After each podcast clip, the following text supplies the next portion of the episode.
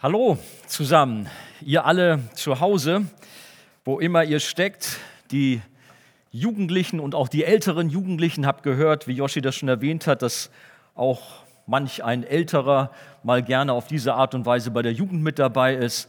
Wir freuen uns über jeden, der eingeschaltet haben und äh, wir sind gespannt, was auch heute dann so kommt. Letztes Mal, das war ja für mich eine ganz besondere Erfahrung. Ich habe gepredigt und, und, unter anderem ein Beispiel gebraucht mit einer Toilettenpapierrolle und dabei ja schon auch zugegeben, dass wir ein bisschen äh, knapp werden zu Hause, weil man in den Geschäften nichts bekommt. Und prompt hatte ich dann gleich nach der Predigt, also nicht gleich direkt, aber ein paar Tage später dann vor meiner Bürotür Toilettenpapier stehen. Also vielen herzlichen Dank nochmal an dieser Stelle. So kann das sein. Meine Frau sagte schon, überleg doch mal, was du vielleicht heute noch sagen kannst, äh, was wir dann noch so brauchen. Äh, ja, vielleicht noch ein paar Grünpflanzen für den Garten oder so. Mit dem Baumarkt war das auch nicht so einfach. Dann ist jetzt nur Spaß, alles nur Spaß. Wir haben heute den vierten Livestream in der Corona-Krise. Und wir haben in der Tat äh, in den letzten Tagen natürlich viele Einschränkungen hinzunehmen. In manchen Bundesländern sogar Ausgangssperre. Ich habe gehört, jetzt sind ja die äh, Ostertage unmittelbar vor uns und man darf noch nicht mal in die Berge gehen, weil man da vielleicht auch auf den engen Wanderwegen sich gegenseitig anstecken könnte. Also es ist alles gar nicht so einfach. Und dann, wenn man zu Hause eingesperrt ist, das kann einen zum Teil dann auch zu schaffen machen, Quarantäne, Kontaktsperren, das kann an die Substanz gehen umso mehr bekommen wir Sehnsucht auf den Gottesdienst, der irgendwann mal wieder stattfinden wird. Wir freuen uns schon drauf und dann werden wir uns alle in den Arm nehmen und knuddeln und richtig Party machen für Jesus. Ähm, wir haben Sehnsüchte, Sehnsüchte sicherlich auch nach Gartenpartys mit ganz vielen Freunden, Sehnsüchte nach einem tollen Urlaub weit in der Ferne, was alles jetzt gar nicht möglich ist. Einfach Sehnsucht nach Normalität. Sehnsucht. Wie lange dauert es noch? Wann können wir wieder einfach raus Sport machen, unbeschwert sein, shoppen gehen? Bei all diesen Themen und Gedanken, oh, da kann man schon mal seufzen. Da kann man schon mal so ein richtig so ein bisschen, oh, es ist alles nicht so einfach.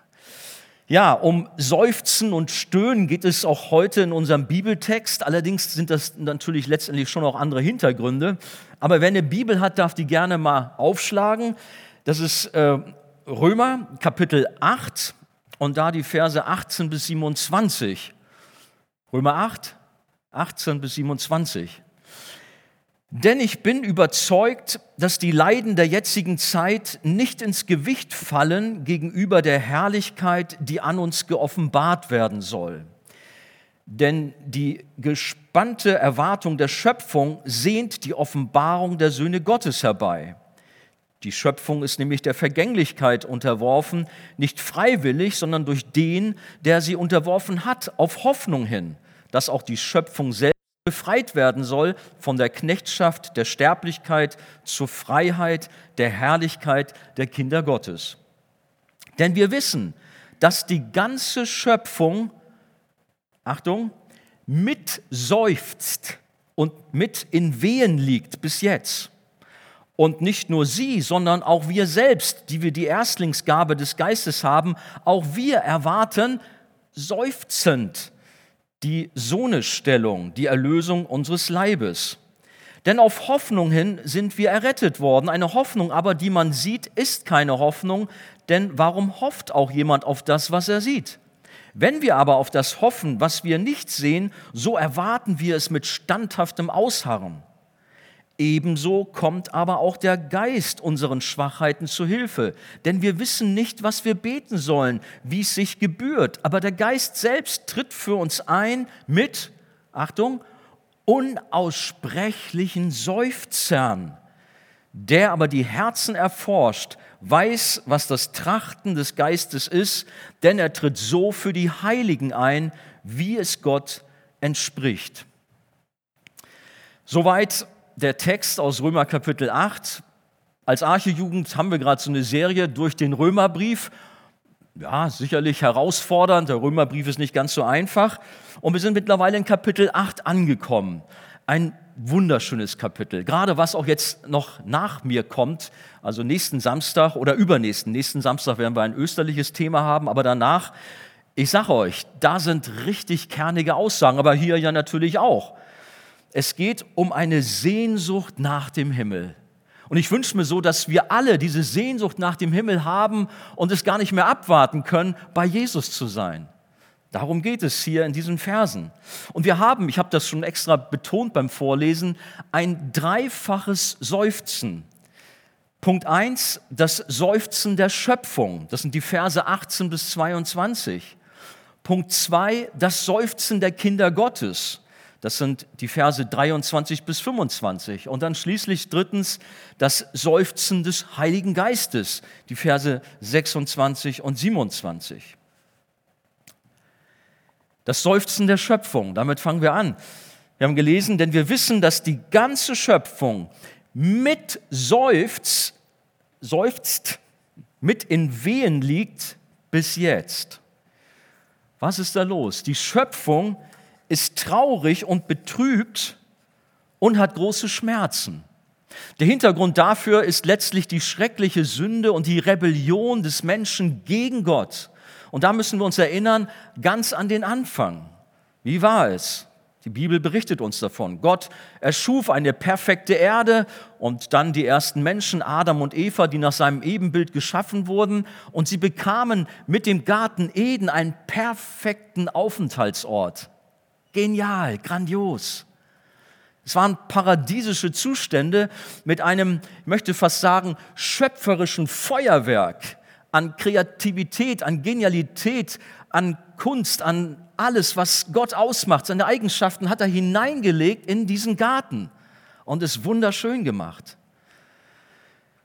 Wir sind jetzt eigentlich schon geflasht, wenn wir an einsamen Stränden in der Karibik chillen oder auch durch die majestätische Bergwelt wandern dürfen. Das ist genial, wir freuen uns darüber. Und die Bibel erklärt, dass nicht nur der Mensch, sondern die ganze Schöpfung Gott lobt und als ihren Schöpfer feiert.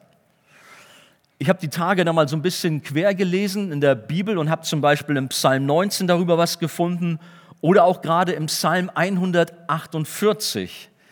Dort wird beschrieben, wie die Schöpfung Gott lobt und preist und da sind die Tiere genannt. Okay, das könnte man vielleicht noch nachvollziehen, wenn man seine eigenen Haustiere vor Augen hat, wie die manchmal richtig vor Freude ausflippen können. Ein Hund zum Beispiel, wenn man nach Hause kommt. Aber da ist auch geschrieben davon, dass die Pflanzen Gott feiern und sich freuen, dass die Berge richtig den Herrn preisen und loben. Sogar ganze Planeten, Sonne, Mond, Sterne erheben Gott den Herrn und auch das Wetter, Hagel und Regen. All das verherrlicht Gott. Ihr müsst mal lesen. Oder in Jesaja 55, Vers 12, da steht, dass die Bäume vor Freude in die Hände klatschen. Habt ihr das schon mal erlebt? Als kleiner Junge habe ich tatsächlich diese Fantasie gehabt und habe meiner Mutter gesagt, schau mal, die Bäume da hinten, die machen so richtig Party. Gut, das war der Wind, der sich hin und her bewegt hat, aber die Fantasie war schon gar nicht so schlecht. Die Bibel sagt doch, die Bäume klatschen in die Hände.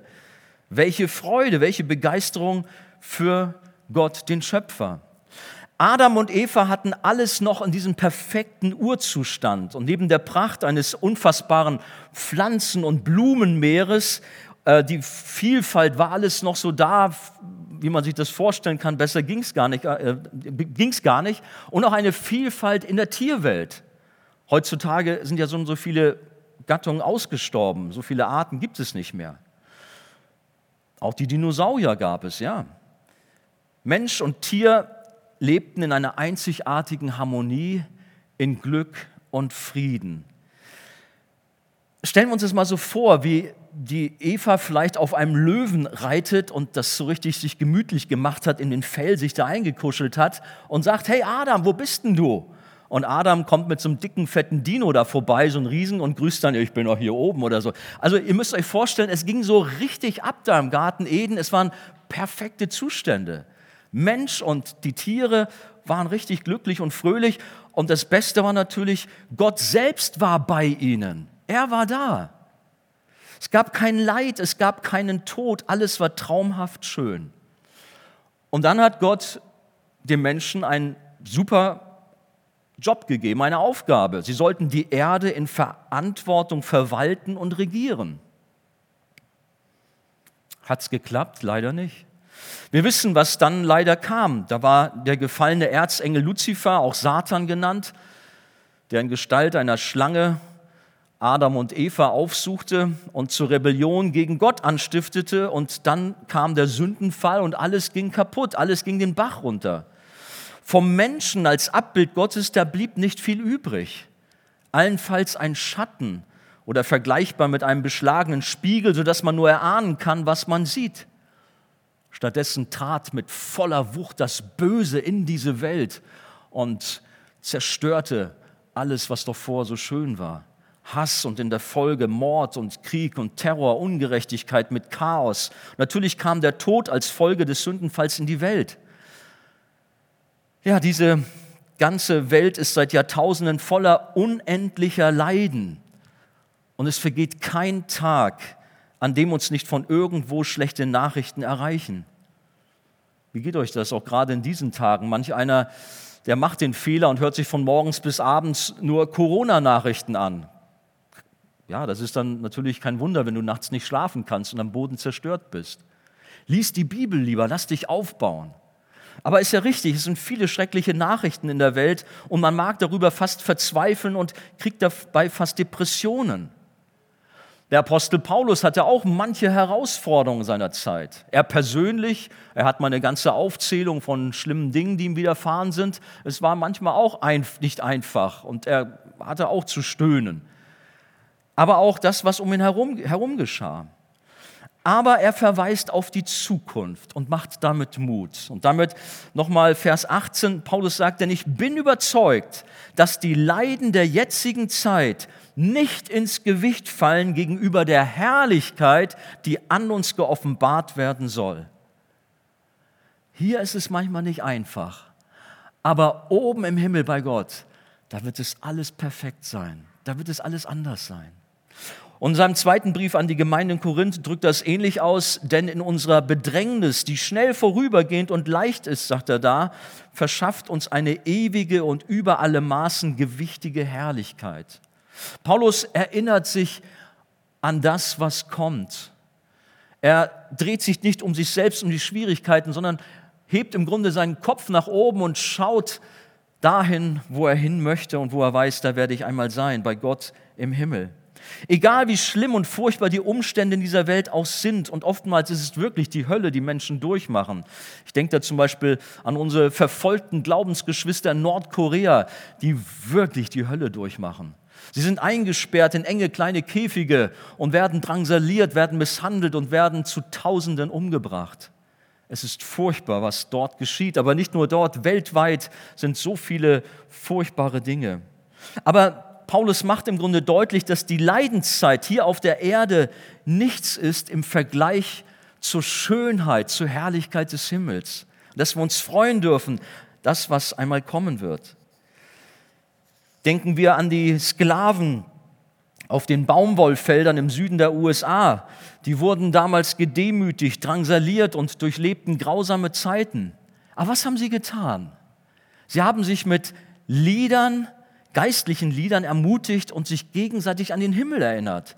Da gibt es zum Beispiel diesen weltbekannten Song Oh, when the saints go marching in. Die Heiligen marschieren in den Himmel ein. Sie haben den Himmel vor Augen gehabt und so haben sie die Leiden der Zeit nicht ganz so schlimm wahrgenommen, weil sie eine Freude hatten, die sie da durchgetragen haben. Ja, es war furchtbar, es war die Hölle, aber sie haben sich daran erinnert, das, was wir hier an Negativen erleben, das wird um so viel aufgewogen werden, wenn wir einmal bei Jesus sind, in der Herrlichkeit und alles ist nur noch perfekt und schön. Der Kontrast kann gar nicht größer sein. Ja, wir brauchen nur ein klein wenig die Augen aufmachen und erkennen, dass der Mensch das, was Gott so schön geschaffen hat, kaputt gemacht hat. Er hat ganze Sache gemacht und die Schöpfung, die ihm anvertraut worden ist, zerstört. Ich war selber einmal in Manila auf den äh, Philippinen und bin dort durch die Stadt umhergelaufen oder gefahren und war ja, erschrocken, muss ich schon sagen, über manche Slumviertel, in welch widrigen Umständen Menschen gehaust haben und wie arm dran sie waren. Teilweise wurden kleine Kinder von riesen Ratten drangsaliert und der Schmutz, der Dreck. Oder ich kam an einem Fluss vorbei aber den Fluss konnte man gar nicht sehen. Er war gar nicht da, weil er von Müll regelrecht zugedeckt war. Man sah nicht ein bisschen Wasser. Erschütternd, furchtbar. Und sicherlich sind viele Metropolen dieser Welt voller Zerstörung, voller ja, Chaos. Aber auch in der Provinz finden wir, dass der Mensch Raubbau betrieben hat und in der Landschaft sind tiefe Narben entstanden. Flüsse und Meere sind verdreckt, die Wälder abgeholzt, die Felder vergiftet, die Luft ist verpestet, Menschen und Tiere sterben. Sagte schon, die Artenvielfalt nimmt rapide ab. Wie kommt es? Es ist die Gier nach immer mehr Profit, nach immer mehr Reichtum. Und das hat die Erde tief erschüttert und die Umweltzerstörung und Verschmutzung, die nimmt ja auch weiter ihren Lauf. Die Erde ächzt und stöhnt unter der Last und sie droht regelrecht auseinanderzubrechen. Wenn wir nur an Erdbeben denken, wenn sich eine Erdplatte unter die andere schiebt, dann hat man tatsächlich den Eindruck, oh, da bricht fast die Erde auseinander. Im Internet finden wir endlose Auflistungen über unterschiedliche Katastrophen der gesamten Weltgeschichte. Und ich sage euch, wenn man das so mal auf sich wirken lässt, dann wird einem ganz mulmig, was alles schon an Leiden über diese Welt hereingebrochen ist. 1556 in China ein Erdbeben mit 900.000 Toten. 2004, manche können sich noch daran erinnern, in Thailand, Indonesien, dieser schreckliche Tsunami mit über 250.000 Toten. Wirbelstürme immer und immer wieder. Ich habe selber letztes Jahr oder was vorletztes Jahr den, äh, die Auswirkungen vom Hurricane Katrina noch in den USA äh, sehen können, mit welcher Brutalität er alles kaputt gemacht hat. Hungersnöte, zum Beispiel in Europa 1845 in Irland mit 1,5 Millionen Toten. Dazu so viel Hass und Streit in der Welt. Kriege ohne Ende. Kein Jahr vergeht ohne Krieg. Und natürlich der Erste und der Zweite Weltkrieg mit Millionen und Abermillionen von Toten. In der Folge natürlich auch Krankheiten und Seuchen. Wir plagen uns gerade mit dem Coronavirus, aber 1920 war die spanische Grippe mit 70 Millionen Toten. Es gab viele schreckliche Dinge und die Erde wurde regelrecht durchgeschüttelt. Man hat schon gesagt, es ist eine Reaktion der Natur gegen den Menschen. Ja, die Schöpfung, sagt unser Wort hier, sehnt das Ende herbei. Sie sehnt, dass Gott kommt und sein ewiges Reich aufrichtet. Wir lesen in unserem Text, denn die gespannte Erwartung der Schöpfung sehnt die Offenbarung der Söhne Gottes herbei. Die Schöpfung ist nämlich der Vergänglichkeit unterworfen, nicht freiwillig, sondern durch den, der sie unterworfen hat, auf Hoffnung hin, dass auch die Schöpfung selbst befreit werden soll von der Knechtschaft, der Sterblichkeit zur Freiheit, der Herrlichkeit der Kinder Gottes.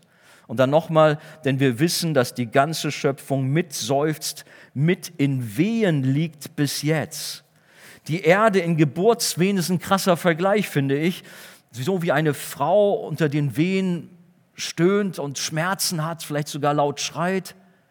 Und dabei werden die Wehen kurz vor der Geburt immer heftiger und treten in immer kürzeren Abständen auf. Und genauso ergeht es der Welt. Sie befindet sich in einem Showdown zum Ende hin.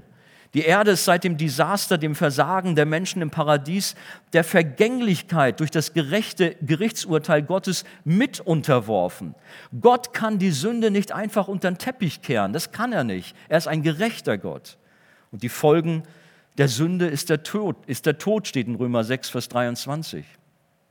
Der Mensch neigt ja dazu, Gott aufgrund der Leiden und Katastrophen in der Welt auf die Anklagebank zu setzen mit der Frage, warum lässt Gott das zu? Vielleicht hast du das auch gesagt. Gott, warum diese Epidemie?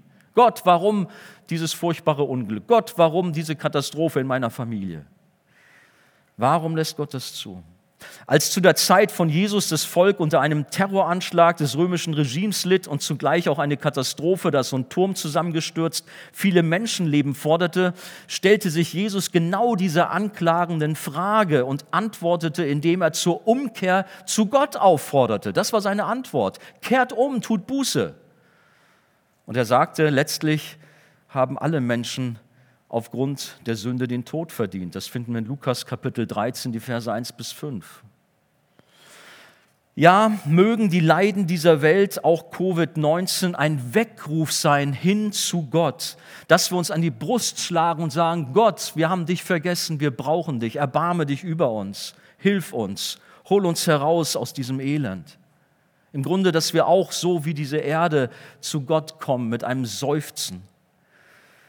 Ja, die Erde sehnt sich danach, dass ein Schlussstrich gekommt und dass alles wiederhergestellt wird, wie es am Anfang war.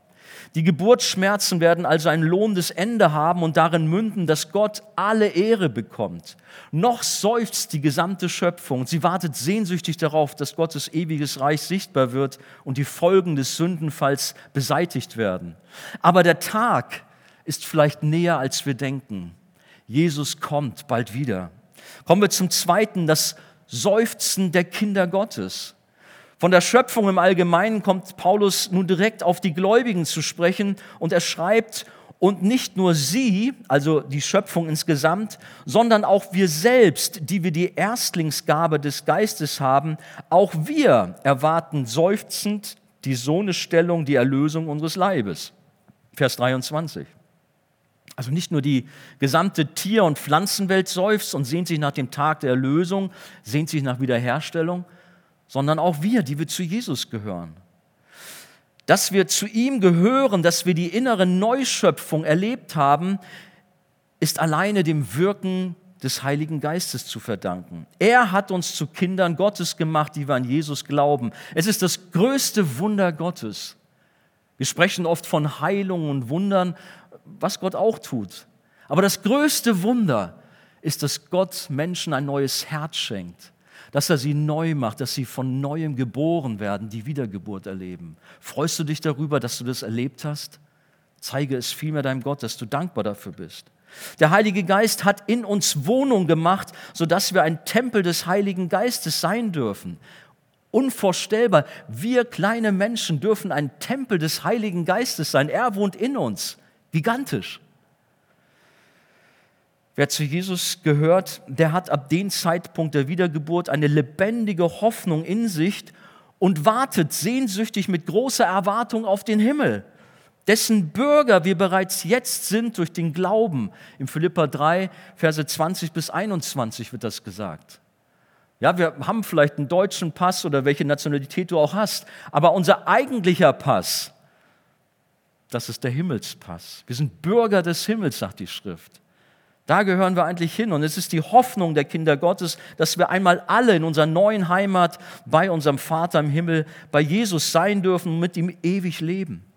Aber lesen wir weiter unseren Text. Da steht, denn auf Hoffnung hin sind wir errettet worden. Eine Hoffnung aber, die man sieht, ist keine Hoffnung. Denn warum hofft auch jemand auf das, was er sieht? Wenn wir aber auf das hoffen, was wir nicht sehen, so erwarten wir es mit standhaftem Ausharren. Kinder Gottes haben durch das Geschenk des neuen Herzens eine Erstlingsgabe des Geistes, das heißt den ersten Teil des künftigen himmlischen Erbes bekommen und sind quasi mit einem Bein schon im Himmel, wenn ich das mal so sagen darf. Im Epheser Kapitel 2, Vers 6 heißt es auch, wir sind mit Jesus versetzt in die himmlischen Örter. Im Grunde sind wir schon da, aber noch sind wir doch auch noch hier. Aber wir dürfen uns sicher sein, dass wir zu 100 Prozent einmal bei Gott sein werden. Da gibt es keinen Zweifel. Das gute Werk, das Gott angefangen hat, das wird er auch vollenden. Darauf dürfen wir uns freuen. Jesus ist der Anfänger und Vollender unseres Glaubens, so sagt es Hebräer 12, Vers 2. Bis zur Vollendung oder Verherrlichung, wie die Bibel es auch nennt, heißt es aber zu warten, auszuharren, auch wenn es vielleicht manchmal nicht einfach sind aufgrund der Umstände. Aber halte durch, bleib dran. Ja, noch leben wir in einer Welt voller Leid und Schmerz, aber einmal hat das alles ein Ende. Wir haben eine wunderbare Hoffnung. Es ist keine vage Hoffnung, sondern eine lebendige Hoffnung. Und wir warten, auf, warten voller Sehnsucht auf Jesus, unseren Herrn. Und das Gebet von uns ist, wie es auch ganz am Ende der Heiligen Schrift heißt, Herr, komme bald. Wenn wir sterben, dann schläft nur unser Körper, unsere Hülle. Und zwar bis zu jenem besonderen jüngsten Tag, wie er auch genannt wird, beziehungsweise der Tag der Auferstehung der Toten. Das finden wir im 1. Thessalonicher, Kapitel 4, Verse 13 bis 17. Für die, die Jesus abgelehnt haben, ist es eine Auferstehung zum Gericht und zur ewigen Trennung von Gott. Aber für die Gemeinde der Gläubigen geht es stattdessen in den Himmel zur größten Hochzeitsfeier des Universums. Die Gemeinde die Braut trifft auf den Bräutigam Jesus. Unwahrscheinlich schön wird das sein und wir dürfen als Kinder Gottes dabei sein. Doch bevor dieser Tag der Auferstehung der Toten, die Wiederkunft Christi kommt, werden die Seelen der verstorbenen Gläubigen schon bei Gott sein und dort warten sie auf das große Finale. Es gibt eine Bibelstelle in Offenbarung Kapitel 6 Vers 10, dort sind so die Verstorbenen, die Märtyrer, die Gläubigen und sie sind vor dem Thron Gottes und sie fragen, Herr, wie lange noch? Da ist eine Sehnsucht da zum Ende hin. Hinsichtlich dieses großen Tages am Ende der Zeit schreibt Paulus seinen Freunden in Korinth, ich sage euch jetzt ein Geheimnis. Wir werden nicht alle sterben, aber bei uns allen wird es zu einer Verwandlung des Körpers kommen. In einem einzigen Augenblick wird das geschehen. Und zwar dann, wenn vom Himmel her die Posaune zu hören ist, die das Ende der Zeit ankündigt. Sobald die Posaune erklingt, werden die Toten auferweckt werden und einen unvergänglichen Körper bekommen. Und auch bei uns, die wir dann noch am Leben sind, wird der Körper verwandelt werden. Denn was jetzt vergänglich ist, ist dazu bestimmt, das Kleid der Unvergänglichkeit anzuziehen. Was jetzt sterblich ist, muss das Kleid der Unsterblichkeit anziehen. Und wenn das geschieht, wenn das Vergängliche mit dem Unvergänglichkeit bekleidet wird und das Sterbliche mit Unsterblichkeit, dann geht die Aussage in Erfüllung, die in der Schrift steht, der Tod ist auf der ganzen Linie besiegt. Das, was jetzt noch den Menschen Kummer macht, Angst vor dem Sterben, das wird alles vorbei sein. Wie herrlich wird das sein? Wie großartig ist das, was auf uns wartet? Wir werden bei der Wiederkunft Christi einen perfekten, vollkommenen Körper wie Jesus bekommen. Wir werden wie Jesus sein und warten, wie es in unserem Text heißt, auf diese Sohnestellung. Dieser neue Himmelskörper ist unvergänglich, ohne Krankheit, ohne Schmerzen, ohne Falten, ohne Fettpolster, ohne irgendwelchen Schwierigkeiten. Klar, wir quälen uns, gehen in Fitnessbuden, um irgendwie stark zu sein. Und es ist auch gut, sich fit zu halten. Aber es ist nun mal so, wenn man älter wird, die äußere Hülle verfällt, die Hütte verfällt, sagt die Bibel das einmal. Aber wir werden, wie wir das hier in dieser Schriftstelle haben, einen neuen Körper erhalten. Paulus hat dies so beschrieben, denn wir wandeln im Glauben und nicht im Schauen, wir sind aber getrost und wünschen vielmehr aus dem Leib auszuwandern, hat er mal gesagt, und daheim zu sein bei dem Herrn. Im 2. Korinther Kapitel 5, 7 bis 8 finden wir das. Auswandern aus dem Körper. Ja, manchmal hältst du das vielleicht wirklich nicht in deinem Körper aus, weil du irgendwie, ja, aus Krankheitsgründen natürlich viel Leid hast. So ging es im Übrigen auch oder geht es auch einer Frau, Joni Erickson Tada. Ich weiß nicht, inwiefern ihr sie kennt. Sie hat einen weltweiten Dienst an behinderten Menschen.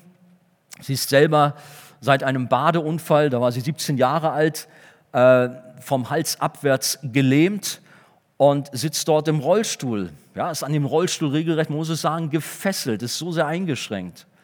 Wir haben sie zweimal auch hier bei uns in der Arche gehabt und es war ein Segen, sie zu erleben, wie sie mit Gott lebt und welche Liebe, welche Freude sie ausstrahlt, trotz dieser Handicaps.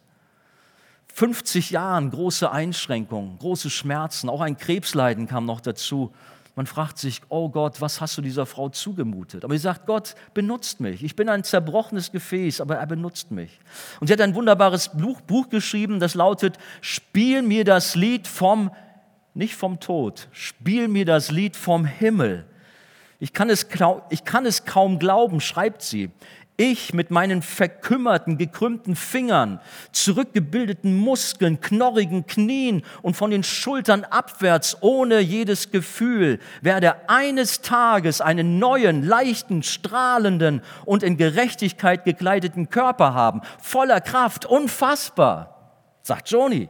Sie freut sich schon sehr darauf, mit einem neuen, makellosen, gesunden, kräftigen Körper in einen See zu springen und mit ihren Freunden um die Wette zu schwimmen oder auf weißen Pferden über die Felder dort oben im Himmel loszupreschen und einfach ja, wieder völlig hergestellt zu sein. Sie freut sich drauf.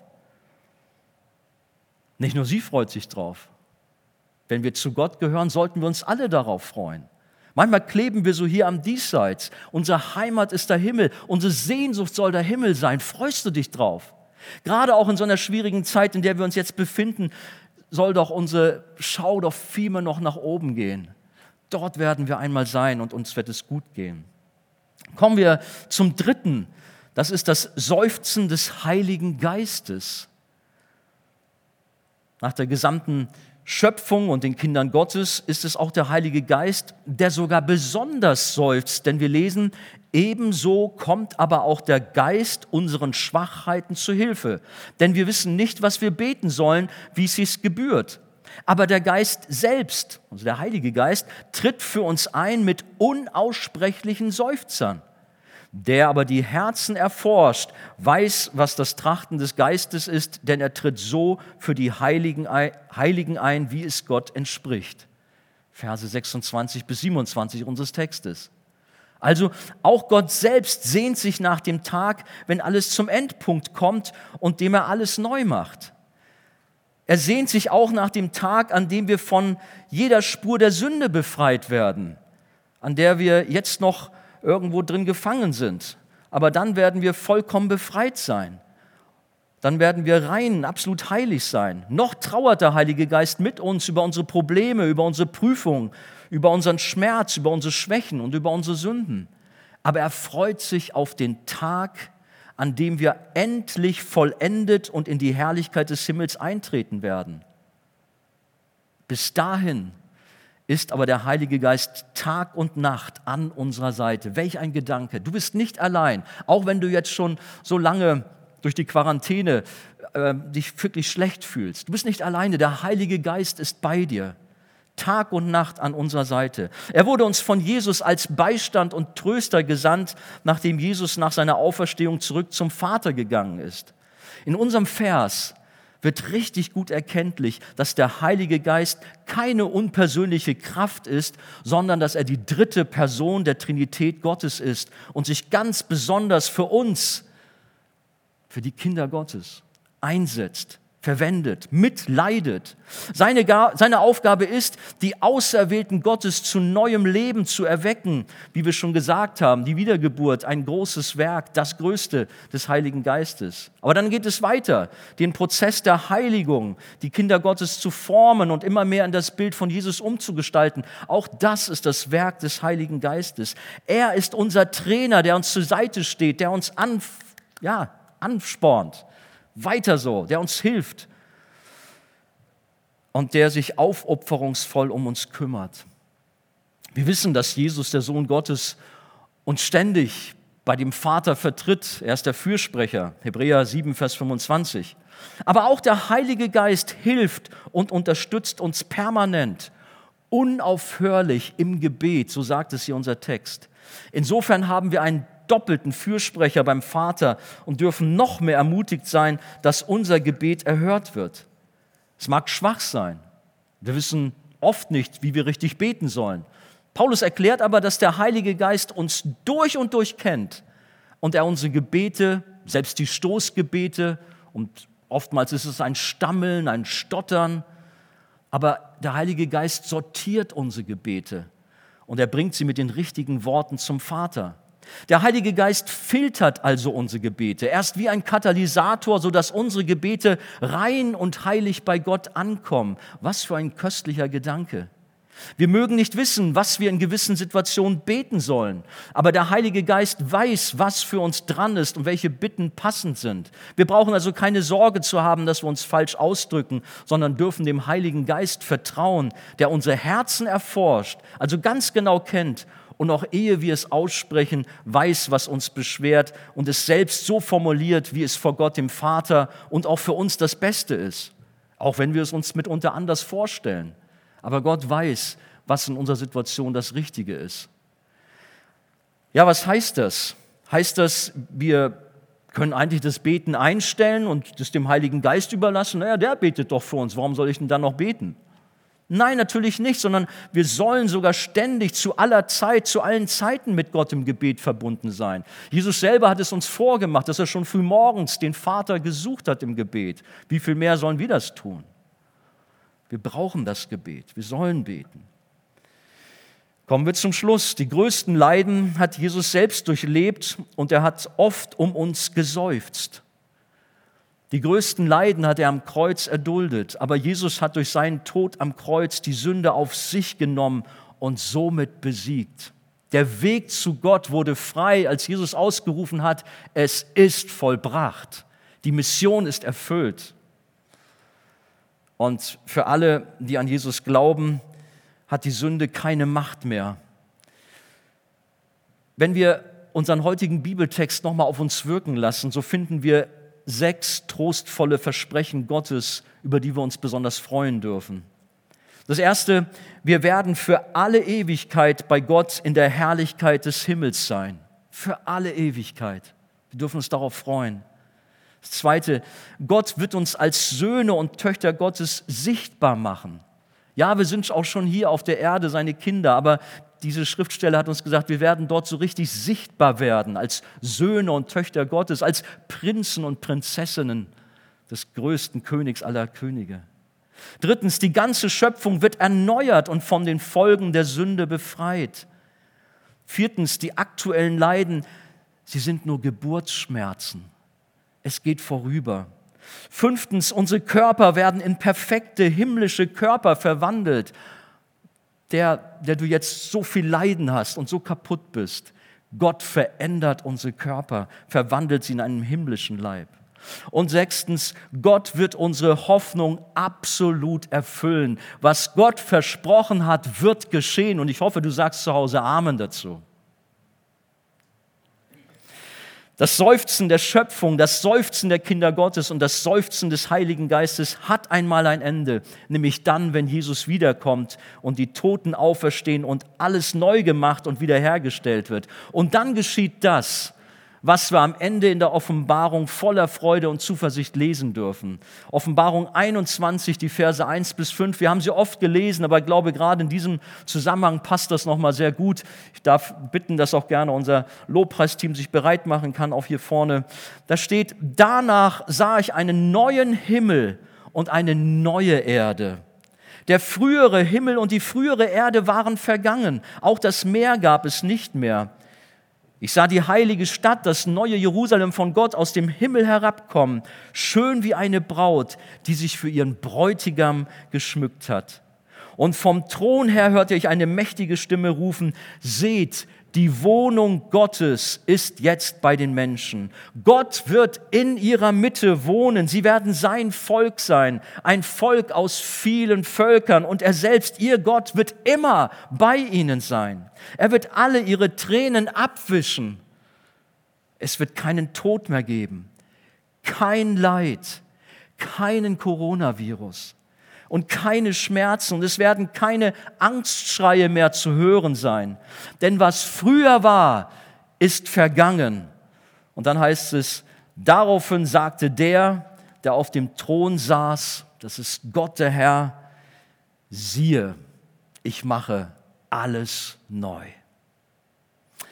Herr, ich danke dir, ich preise dich für dieses Wort der Ermutigung.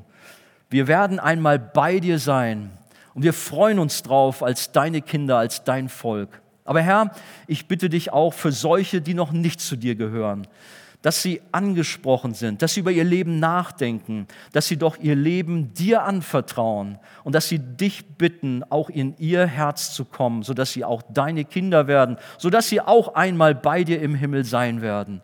Herr Jesus, wir geben dir alle Ehre. Das tun wir auch jetzt, indem wir Lieder singen für dich. Amen.